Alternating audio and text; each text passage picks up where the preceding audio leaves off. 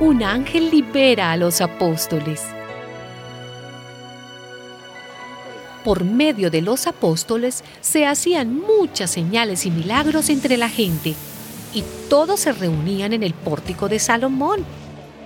Ninguno de los otros se atrevía a juntarse con ellos, pero la gente los tenía en alta estima y aumentó el número de personas, tanto hombres como mujeres, que creyeron en el Señor.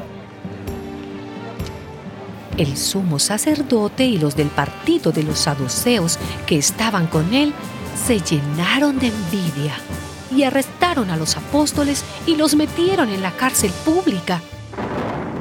Pero un ángel del Señor abrió de noche las puertas de la cárcel y los sacó, diciéndoles, vayan y de pie en el templo cuenten al pueblo todo este mensaje de vida.